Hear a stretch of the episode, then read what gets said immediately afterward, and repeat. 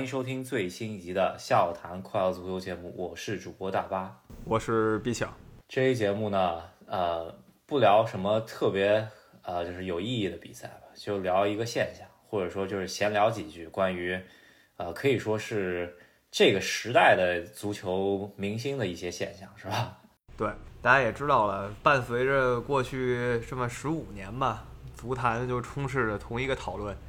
就是绝代双骄，呃，两个人，这两个人代表了整个足坛，呃，应该是足球世界这一百多年来第一次出现这种情况，呃，一个这么重要团队运动啊，最后是被两个人统治的。主要，我觉得啊，这产生这个原因呢，首先确实也是这两个人是，呃，千古奇才吧，我觉得，呃，这个不不可否认，对吧？那第二个还有就是互联网时代，把一些，啊，可能是。原来是要归功于怎么说整个团队的功绩啊，全部呃堆到他们身上了，是吧？那就变成了新时代的造神运动了，是吧？让我觉得挺无语的吧。我跟大巴在刚开始接触足球的时候，足坛是没有这个倾向的，呃，也是互联网时代刚刚开始的时候，对我觉得网络写手们，还有刚转型到网络媒体的这些。新闻大亨们，他们还没有发现啊，就是炒作这两个人可以带来这么大效益。那当时还是像以前的足坛一样，每一个队都有自己的球星，或者有自己两三个球星，甭管是俱乐部还是国家队，然后他们之间的碰撞呢，都很有意思。但是直到零六零七年差不多吧，呃，媒体呢很成熟了，然后他们发现。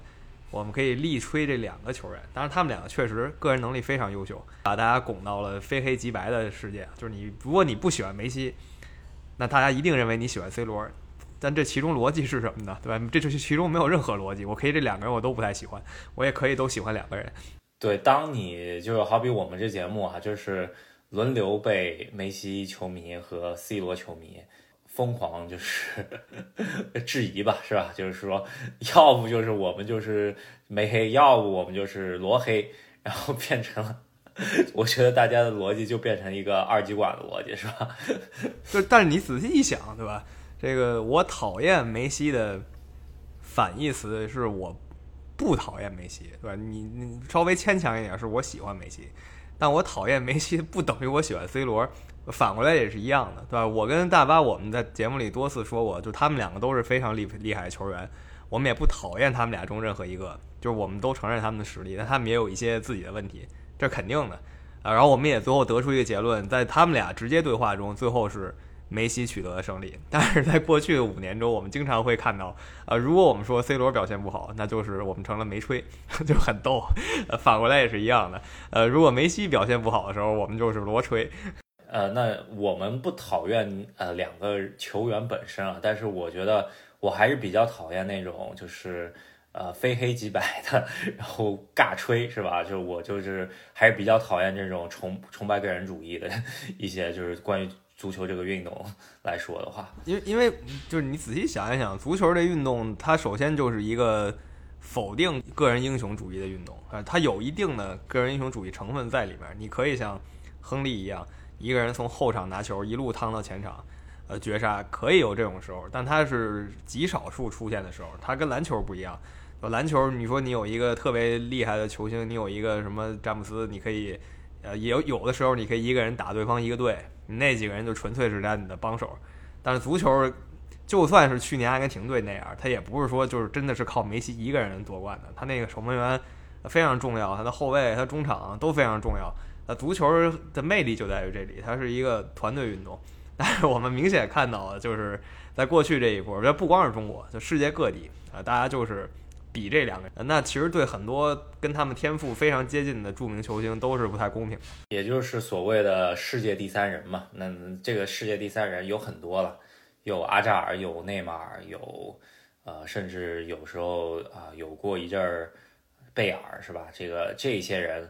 在梅罗的阴影底下，就相当于被被这个时代埋没了，是吧？特别比较唏嘘的，就是阿扎尔在转会皇马之后，基本上这人就废掉了。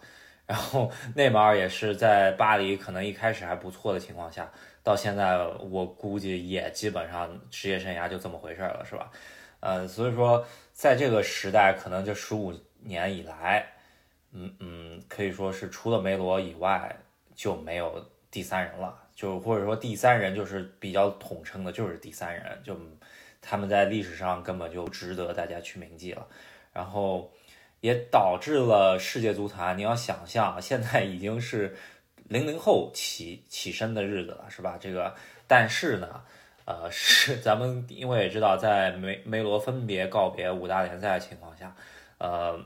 然后再加上本泽马吧，还有莫德里奇。如果说这个赛季之后要告别五大联赛的话，那就变成了，呃，除了，呃，就就除了八零后以外啊，就九零后这个时代就没有任何一个金球奖得主了。这个我觉得在呃任何的体育项目中间，因为你要想到真正的九零后有一些已经基本上有的该退役了，是吧？居然就没有出一个金球奖。对对，所以说。这个对于足球世界来说也是一个非常可惜的事情了，是吧？是，就就是其实你简单想一想，每一个就十年对吧？八零、九零、六零都有绝对的巨星，但是因为我们正好赶在一个就是全新的时代，呃，就是说从科技角度讲，一切都被改变了，然后导致足球也形成了一很神奇的现象，呃，让两个八零后球员，当然还是那句话，他们保持状态能力。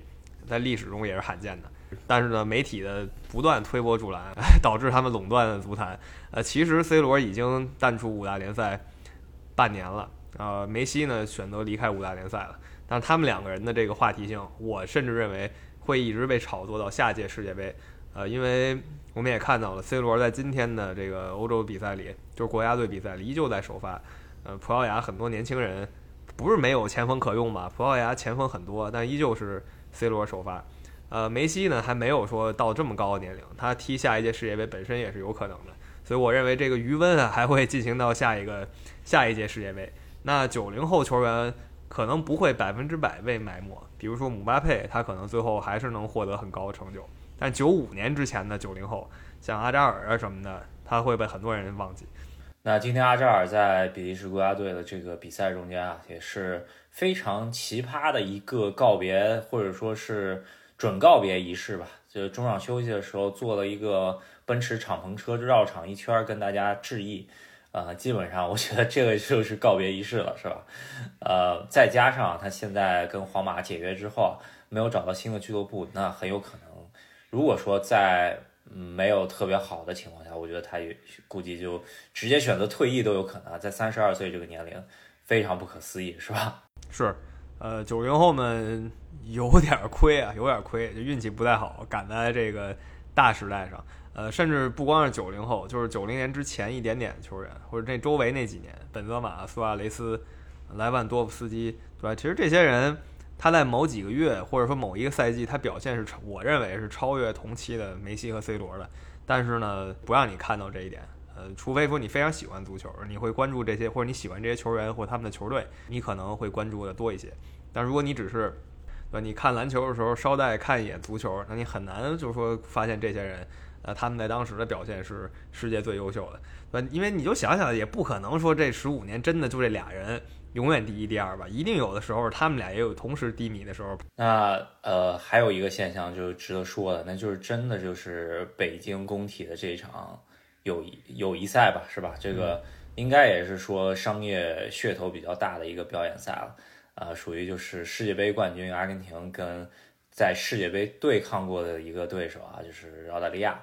这场比赛可以说是前无古人后无来者，创造了中国商业赛历史上啊可以说是最成功的一个典范了，是吧？啊，虽然呃那个虽然主办方啊非常呃有很多细节方面。非常业余吧，但是大家愣是把这场比赛推到了这么一个高度，也是确实，呃，挺让我们这些年一直看足球的老球迷比较震惊的，是吧？是，就是这场球，呃，让我想起我很小的时候有一个皇马银河战舰来北京表演赛，呃，当时在那个时代啊，就给我非常大的震撼。然后当时是应该是跟中国队。类似于国家队这么一个队，但也不是以国家队名义挑战皇家马德里，赢肯定是赢不了，但是踢了这么一场，嗯，我记得大家还是说就是觉得很新奇嘛，对，但我没想到的是二十年后啊，有人能搞出这么一场就更疯狂的表演赛，呃，也是可以说完美利用了现在大家的这个追星心理。呃，还是那句话，因为这阿根廷队他再优秀，他也是一个团队，梅西当然是这队里的核心。但是你看到现场，真的是，呃，就不光说是大家都是去观看阿根廷队的，其实说白了就是看梅西一个人的，他那其他十个人都只是他的小弟。嗯，全场好像就没有穿别的球衣了，就基本上百分之九十九全是蓝白色球衣啊。那也就是为什么 中国足协一开始拒绝去参加这种比赛了。那确实比较尴尬嘛。那当然也是一个好处吧，就是对主办方来说也是一个好处。你如果跟一个中中国国家队踢了，然后 全场全是蓝白色的球衣，那确实还挺尴尬。那现在也相对。大家也就简单一点吧，放下任何包袱，全心全意支持阿根廷，是吧？是，就确实是一个两难吧。就是首先我们作为就是非常喜欢纯粹足球的人，我们觉得来我们这儿踢的话，应该是跟我们自己的队伍比一场的，所以就应该是中国队对阵阿根廷队，啊，赢是肯定没戏，对吧？但我相信阿根廷队也不是德国队那种，呃，一根筋的球队，遇到一个弱队把你往死里踢。他也明白，就是他是一个表演赛，可能踢个二比零、三比零就收了。梅西进一球，然后他的小弟进一球，这比赛就收了，不会让你太太难受。呃，但是呢，就像大巴说的，现在大家这个追星的这个心呢，实在是太疯了。就算是就如果是我们自己队伍主场应战阿根廷，最后结果可能是很多人迷对吧？就是喜欢球星的这这一波人，他根本也对谁对谁没有那么大兴趣，就是来看明星的。他会穿着阿根廷阿根廷的衣服来我们自己主场看球。就非常尴尬，所以最后就把我们自己球队逼得跟缅甸队找自信去了。呃，可能啊，就是大国还是需要有一定体面的。那那就阿根廷下一个呃表演赛的对手啊，印度尼西亚的，人家是直接 在主场自己国家队上了，是吧？对，那可以看一下。我估计呃十有八九吧，他们这主场也得是全山呼海啸梅西的球迷吧，是吧？那人家可能就觉得。对，人家可能就觉得没太伤大雅，是吧？我觉得他们这种就是，毕竟印尼相对来说不是那么不太重视这些事情，他就觉得表演赛到位了就可以，让他们喜欢足球人爽一把。咱们自己中国队虽然踢的不行，但是好像大家还是很在意就中国队面的问题的。不管怎么样吧，这个商业商呃商业方面啊，就是阿根廷这次真的是赚的盆满钵满了。然后梅西也是让各种球迷特别疯狂嘛，嗯，中间出了很多插曲嘛，有什么三十万找签名的，还有什么呃酒店直接围布不让大家看的，是吧？这这个都是一些小插曲。我觉得最火的这两天可能已经上了各各个头条，那就是呃球场工体冲下去一个小球迷，然后跟梅西抱了一下，然后跟马马丁内斯击掌了一下。最后，大家呃讨论到后来，就讨论到呃这个这个行为到底值不值得推崇，是吧？就是然后甚至一度讨论到这个行为到底呃该不该处罚，然后最后这个小球迷最后是得到了一定的什么后果吧？我觉得这个值得我们两个稍微讲两嘴，是吧？是，当时我看见这一幕的时候，我反正笑出声了，对吧？我觉得是。是非常滑稽的一幕，而而且冲场这种事儿嘛，对吧？在这个国际足坛，就是全世界范围内，其实屡见不鲜了，对吧？大家想想，一九年欧冠决赛比这离谱的冲场太多了，呃，然后我觉得比较让我诧异的吧，是 冲场完了以后，这个讨论居然能一级一级的上升啊！最开始大家就只是讨论这冲场，就是说能不能这么干，然后接下来就讨论，那好在他是。梅西球迷，他要是 C 罗球迷，给梅西一拳怎么样？对，就说到这，这就开始臆想了。然后接着就是越说越离谱，然后就讨什么什么这个人他在在西方世界他会受到什么样的待遇，他在咱们这儿会受到什么样的待遇？就是大家已经发散的已经有点过了。其实我觉得我看完以后我就哈哈一乐，然后我觉得他应该会被禁赛，然后也就差不多就是这样。我觉得这这也是我一个观点啊，就是说他冲场。不值得推崇吧，但是可以理解为什么他要冲场。然后他只要负，就是就我觉得一一个社会只要让他负了他后果，然后让大家知道这个是一个不好的事情，啊，就就可以了。觉得也不也没必要上纲上线把别人怎么往死里整，是吧？嗯，是因为我看见还有人去就人肉他，我觉得这就太过分了，是吧？就是一个小球迷们，他他这个行为。呃比较猎奇，但是好像他是谁跟你其实没什么关系，对吧？你没有必要这么对揪人家不放。呃，但是确实有人担心，就是说他这样行为会不会让以后以后让这个冲场变得更普遍？呃，这个其实还是有道理的，因为我们今天看到呃 C 罗的比赛啊，然后对面球迷有一个 C 罗的死忠粉也也跳下去跟 C 罗对面来了一个 C 罗那个经典的那个那个庆祝动作。嗯，是。那我觉得啊，就是们应该不至于上纲上线，直接把把被把别人给人肉出来，是吧？对。所以说。大家一笑了之吧，这个事情，而且这个东西还是有跟个人崇拜主义，呃，有关系的一件事情。这种我们都说那个中国足球氛围不行吧，对，大家不喜欢足球。但是梅西来了，真没想到突然多出那么多足球迷来，呃，那说明确实，呃，还是一个高低水平的原因吧，是吧？是，也就是说，如果说中国足球队。甭，咱也别说梅西水平了，对吧？就是有有三四个五大联赛水平的话，那球迷也会雨后春笋般的冲出来，是吧？就是明星效应也会很多的。参见这个孙兴敏在韩国的这个待遇，对吧？就如果你踢得好的话，自然会有呃你的粉丝的，甚至不是说因为足球喜欢你，就单纯因为你牛逼所以喜欢你，对？都不一都不一定知道你哪儿牛逼。那就是阿根廷这次真的赚得盆满钵满吧，是吧？这个。也是，我觉得咱们听众里面肯定有不少在工体现场的球迷啊，也是弥补自己没有现场见证阿根廷夺冠的遗憾吧。这个就是一个比较不错的，是吧？嗯，是。呃，我我只是觉得啊，就是跟澳大利亚踢一场还是有点儿有点让人失望啊。我期待中的还是跟中国队来一场，然后中国队赢不了是正常的。那就是跟那你跟世界冠军踢，你肯定就是跟人学习去了，对，你总不能说我来爆个冷吧。呃，不太可能啊。虽然历史上，对你虽然扯远了，八十年代中国队爆冷赢过当时的阿根廷，啊，这种事儿是有的，但不是说每次来都能有的。呃，再有就是梅西最牛的球星，他在这个表演赛还是打出了自己职业风范的，一上来打出一个非常精彩的进球。那有这一球，我觉得对于他的个人粉丝来说，这个是值的。嗯，而且确实也是一个记录吧，就是他职业生涯最快进球嘛。也是留在北京，对。然后他职业生涯比较，呃，怎么说有意义的一个冠军，那就是在北京踢的这个奥运会，那也确实在北京。所以说，在在北京对于他来说还是比较有福福有福气的一个地方嘛。然后，呃，据说啊，大家说那个九月份的那个国家队比赛日啊，他们又在安排一个要到北京来踢比赛了，或者说要到中国来踢比赛了，不知道真的假的。现在也就是一个传闻。嗯，呃，这个就只能我们回头再追踪一下了。毕竟还有离九月份的那波国国家队比赛日还有两个半月以上的时间，我们再看。如果真来的话，就是那中国队上一次吧，真的，呃，还是挺挺想看看，就是世界冠军跟我们到底跟世界冠军差了有几个档？就是肯定有很多档，那具体多少还是挺好奇的。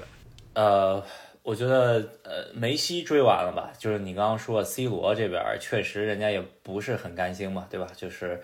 觉得还想再比一比，那就是呃，C 罗又在欧洲杯预选赛的呃比赛中间首发出场了。然后咱们也看到了，一百九十九次为葡萄牙出场，离两百次就差一场吧，可能也就呃下一回合。嗯呃，全场我看也都是 C 罗球迷啊，是吧？然后呃，我看有不少网红，然后看到 C 罗都是那种崇拜的样子啊，这个。确实，梅罗，我觉得他俩需要来一次正面的解决问题，是吧？再退役前，给大家再留一个怎么念想吧，是吧？对，我觉得就是在这个绝代双骄时代，吵得最激烈的比赛，毫无疑问是皇家马德里跟巴塞罗那的这国家德比。就真的那段时间，每一次国家德比，就就感觉感觉世界局势出现动荡才有那种新闻。就那些媒体就疯了一样，对吧？能提前两周就开始准备了。呃，联赛这毫无疑问是最火爆的国家德比。呃，如果说杯赛决赛碰上，那更疯狂，对吧？能聊更多。呃，我我印象有一次，对吧？国王杯啊，是贝尔做绝杀巴萨那一次。呃，反正当时媒体聊了非常久，就只要他俩一碰，就得聊这么久。但是阿根廷跟葡萄牙还是没怎么真刀真枪干过的。呃，我觉得如果想让大家完美的。把这个十十五年的绝代双骄时代度过的话，也有可能延续到十七八年，那得让阿根廷跟葡萄牙硬碰硬一次。啊，那就只能留到二零二六年的世界杯赛场上面，或者在这之前安排友谊赛嘛，只能对吧？让大家不留遗憾吧。然后，呃。或者啊，就就咱们就说九月份安排一个 葡萄牙对阿根廷在中国大地，那估计全世界都炒翻了。这不只是呃效应在中国了，是吧？这因为毕竟工体这场也是疫情后在中国炒起来的比赛，那大家只是最多看个集锦。那如果是葡萄牙对阿根廷的话，那绝对绝对是世界足坛近二十年的最最。关注的比赛了，我觉得是 吧？是是，如果有这么一场球的话，那也是一个呃非常罕见的现象了吧？但是依旧啊，就是如果说这俩队，呃，在像刚才大巴设想那些情况，它依旧是一个友谊赛，那友谊赛还是不行，就是你得在某一个杯赛上碰到。呃，之前有这个美洲美洲杯的时候，他会邀请就是世界各地的球队。那现在这个美洲杯形式变了，对吧？他他明年那届美洲杯呢是南美加北美一起踢。所以不会有什么以前那种亚洲队或者呃欧洲队受邀的情况出现不了了。但我们是不是还可以期待一下二六年世界杯呢？就是如果喜欢看这个绝代双骄正面对决的人，对，还有一个就是最近欧足联和和美美洲足联搞了一个欧美杯嘛，对吧？这个那这个就是说阿根廷必须卫冕呃美洲杯，然后再加上葡萄牙要必须拿下欧洲杯。那他俩人再来一个巅峰对决，那这场比赛就好看了，是吧？对，呃，曾经还有联合会杯，对吧？联合会杯其实是也是给他俩一个对决的机会。那这联合会杯呢，就是国际足联不识趣儿，对吧？给它取消了。呃，原先你说要是欧洲冠军加美洲冠军、南美冠军，他们还有可能碰一碰的。理论上，他们俩拿冠军的时间在联合会杯是碰不上。但是呢，呃，可以再等一等嘛，是很有，它是有机会发生的事情。呃，但是联合会杯没有了。呃，也没有什么拉丁杯这么一说，对吧？拉丁杯的话，就是凡是说西语和葡萄牙语的可以来来一场，没有这么一个东西，呃，所以就只能 当当世界杯了。对，还有就是看一下他们各自在明年的美洲杯、欧洲杯的表现吧，然后再期盼一下能不能欧美杯来一场，嗯那就只有这些机会了。呃，确实机会不多，也就我可能可能真的概率，我觉得不到百分之五吧，是吧？对，呃，约等于不会有了。还得看两个人状态的保持情况吧。呃，梅西的话，他马上去美国了。就说实在，以他现在这实力去美国，还是有点儿呃杀鸡焉用牛刀了。你看他在这个工体这表演赛上，状态依旧火热，是吧？大联盟哪抵得住他这几下？呃，然后 C 罗的话，确实他本来就比梅西大一些嘛。他在沙特踢，然后他又在国家队踢，其实也挺累的。呃，俩人坚持到二六年。呃，难度其实挺大。如果说 C 罗能坚持到二六年，他那时候四十一岁了，所以他很可能回头就是一个替补，就是替补队长的角色，就类似于在教练席上指挥小弟那种感觉。嗯，如果 C 罗还首发的话，那可能葡萄牙应该走不远了，是吧？对对，那不可能让四十一岁的人首发中锋，对吧？你说米拉大叔，可是你葡萄牙不是喀麦隆啊，对吧？米拉大叔是因为喀麦隆无人可用，他才得继续上阵。呃，不管怎么样，梅西转会迈阿密这件事情也是，呃，可以说不不止在中国嘛，对吧？在那个全世界是美国的体育，呃，也是很受影响的。就是说梅西转会迈阿密这个事儿，呃，迈阿密的球票基本上每场球基本上翻了十倍，是吧？这个我我跟毕强也都有去关注的这件事情啊，就就非常夸张，因为毕竟那个迈阿密是一个东部联呃东部。呃，比赛中间最后一名的球队嘛，然后梅西转会以后，大家都要去看了，是吧？对，他当然首先他去大联盟啊，这这是这是他，我觉得杀鸡焉用牛刀了。再说一遍，但他选这队呢，啊是有挑战性的。他去了鱼腩球队，呃，就看看有了世界第一巨星以后，这鱼腩球队能冲到第几吧？呃，是不是会像曾经的那不勒斯一样，有了马拉多纳直接夺冠了？嗯，那总体来说，你这个跟意甲和那个 美职联，那确实还是有有差距，是吧？而且严肃严肃程度还是不太一样，差太多了。对 对，然后呃，其他来说的话，稍微聊一嘴转会吧。我觉得今年转会还是比较有意思啊，因为感觉转会窗还没开，就各种传言。呃，真的敲定的转会不多。呃，麦卡利斯特去呃利物浦是一单，是吧？然后。呃，被利物浦赚到了，这个，呃，我觉得毕强应该挺爽的这事儿是吧？经纪人比较老道，对吧？跟这布莱顿签的时候没有签一个就是天价违约金三千五百万，然后利物浦激活这条款拿走，呃，然后人就成功转会了，然后他也来北京耍了一圈儿，就是哥们儿是啥也没耽误这个夏天。呃，接下来大家关注在英超方面，其实大家就是关注了几个人，呃，哈里凯恩这是一个老生常谈了，每个赛季必谈的角色。然后接下来是两个中场，呃，西汉姆联的莱斯还有布莱顿的凯塞多，就这两个人在接受个人采访的时候都说自己要离开了，同时他们的教练对吧也都没有说我要死留这个球员的意思，啊，都说这个球员可以以我们球队做跳板。那同时呢，这两个教练也都很凶啊，张嘴就是我这俩我这球员就是。凯塞多，然后那个说，我这球员莱斯就米饭，都是至少拿一个亿以上才能带走。那基本上，呃，潜在目标啊，一个就是曼联，一个是切尔西，或者一个阿森纳，是吧？这个，呃，可以说三家争两个，这样，然后，呃，比较焦灼吧。这个钱确实挺大手笔的。然后咱们也看到皇马迅速搞定多特蒙德的呃贝内厄姆，是吧？这个也是。英国历史上的球员去到皇马不多的几个人之一吧，然后也是身价超过一亿，最终可能达到一点三几亿吧，是吧？这个身价还是挺高的，不知道能不能成功了，是吧？反正中场这个今年会转会的几个名将啊，基本就是他们几个人了。这凯塞多和莱斯，呃，得得扯皮一阵子，我相信他们会离开。然后，但英超三强争二人，呃。不太可能出现俩人去一个队的情况，所以就是一边一个队，然后有一个队呢，呃，谁也没买到，然后可能找一个替补这样的情况。然后呃，现在传的比较凶的还有一个就是梅罗之后，呃，可能马上就要继位的就是姆巴佩了，是吧？姆巴佩通知就是下达呃书面通知啊，跟巴黎说我不会续约了。巴黎的那个主席，咱们也好像大家抓到他，好像在。啊，摩洛哥被拍到了是吧？看到这则消息的时候，脸都黑了是吧？真的，真的，真的特别明显。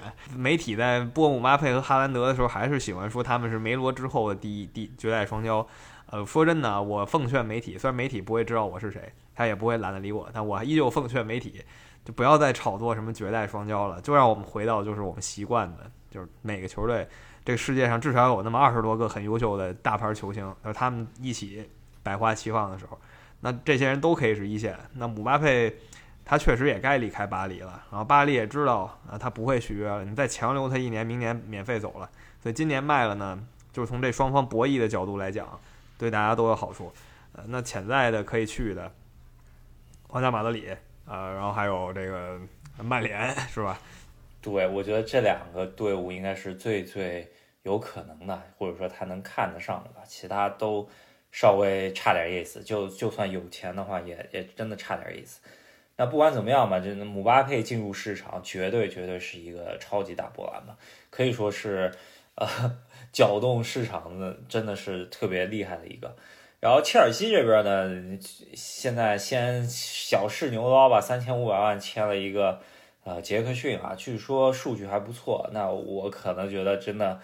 呃，解决不了太多问题。说实话，如果真的要解决问题，还得再买人。然后，但但是切尔西全场又是拢余了差不多十个人，十个名将吧，也也都不是能特别解决问题的人吧。但是这个是问题，就是你要把这些人全部出掉也不容易，是吧？嗯，呃，十人里至少出四个，对吧？出四个其实还是有点淤。然后大家在竞争上岗，你说十个人竞争上岗那不存在的，六个人竞争上岗还比较合理。其他球队，纽卡斯尔联有传他买这个国际米兰，呃，这个巴雷拉的，对吧？这是说了有一阵子了。纽卡斯尔联，对吧？其实他是比曼城啊，比巴黎都是更都是更豪横的一个球队。那他呢，知道自己的定位，对吧？非常低调，就并没有说直接叫嚣着要比曼城还牛奔。呃，他就是低调买人。其实他已经暗中在谈很多人了。啊，所以我看他能敲定谁吧。嗯，今年转会市场还有一个怎么说？呃，X 因素那就是沙特啊，沙特基本上每个转会都要出来呃插一脚。当然了，现在一个本泽马，一个 C 罗过去了，然后还有各种呃，他们等于说要打打下手的人也得买去吧。据说拿了三百亿要把世界前啊两百个踢得好的球员全部带走啊，是吧？坎特也去了，然后接下来就看一下到底还有多少球星会去到沙特联赛，是吧？对，我觉得这个沙特联赛他有一招啊，就他先是盯着这个这穆斯林球员买，对吧？像我们除了 C 罗，除了 C 罗，这 C 罗是个例，因为太牛逼了。呃，像本泽马、坎特，还有他盯上的什么齐耶赫、库利巴利。这都是穆斯林球员，对吧？这符合他们的这个，他们宗教是一样的，所以这个是一个吸引他们的点。再有就是高薪了，呃，梅西没有被吸引过去，一个原因可能还是因为他们南美毕竟是一个天主教的文化地儿，跟他们这个沙特文化还是差太多了。呃，再有呢，迈阿密可能还是梅西比较喜欢那种环境，它是拉美地区嘛，而且美国的总体的环境总是比沙特要强的吧。而且我整体的就是。呃，最后算下来钱吧，估计也差不太多。然后再加上这个环境方面，那梅西最终还是选择了美国更好的环境吧。那这个也是个人选择了，对吧？然后再扯一个完全不着边际的，有人说是梅西可能觉得自己的孩子，他的孩子也不小了，在美国受教育可能会呃更好一点，比在沙特强。可能还一个原因吧，因为美国人也不太懂足球，可能梅西的孩子在美国一说他爸是梅西，可能好多小孩还真不知道是谁，也不会骚扰他孩子。对这个大家也确实，呃，不要不相信吧，对吧？我看过好多视频，就在街头拿一个梅西的，呃，拿一个梅西海报，拿一个 C 罗海报，问正常美国人吧，然后问他是谁，人家不知道，对吧？这个确实是有这样子的事情的。对，就是他们会说。拿一个 C 罗的照片儿，对吧？你能说出他是谁？给你二十块钱，呃，就是没人能说得出来，因为他们就不看这个。但是你你能想象这种事儿在其他地方发生吗？比如你去巴西，你应该找一人问我拿一 C 罗海报，你不认识这人，我给你二十块钱，还差不多，对吧？对对，确实美国有他自己独特的体育文化，是吧？这个。这个是值得说一下，但是我觉得迈阿密不认识他基本上挺难的，因为迈阿密基本上就是一个拉丁美洲的一个首都吧，是吧？啊，是真的拉美风情啊，古巴的文化也很浓厚，我觉得不可能不认识这两个拉美巨星啊，这是不可能的。当然，C 罗不是拉美了，就是这两个拉丁巨星是不可能不认识的。行，那这一期就稍微聊一聊这个，可以说是呃呃。正式比赛还没开始前，大家稍微聊一聊这个足坛现象吧，也是这十五年来我跟 B 强比较不喜欢的一个足坛的一个潮流吧，是吧？对，还是那句话，我们从来没说这俩球员不行，我们从来都是说他们俩绝对是最顶尖的球员。然后梅西，我们绝对承认他是球王，尤其拿到世界杯以后，这毫无悬念。但我们只是不喜欢，就是当你评价这个团体运动的时候，只说这两个人，那，这是让我们比较失望的一点。但是这个就是近十五年的一个大潮流，而且我们也说了，它的余热还得再有那么两三年。那我们这期就先聊到这里，然后下一期呢，我们要认真做一个关于呃上赛季可以说是各个教练打分吧，这个也是常规节目，也是希望大家多支持一下。对，那不管你是喜欢球队的还是喜欢球员的，对吧？呃，希望大家喜欢我们节目，然后给我们专辑。呃，做一些评论，然后在我们评论区下留言，呃，和我们一起崇拜赫斯基大帝。那我们下期再见。好，下期再见，拜拜。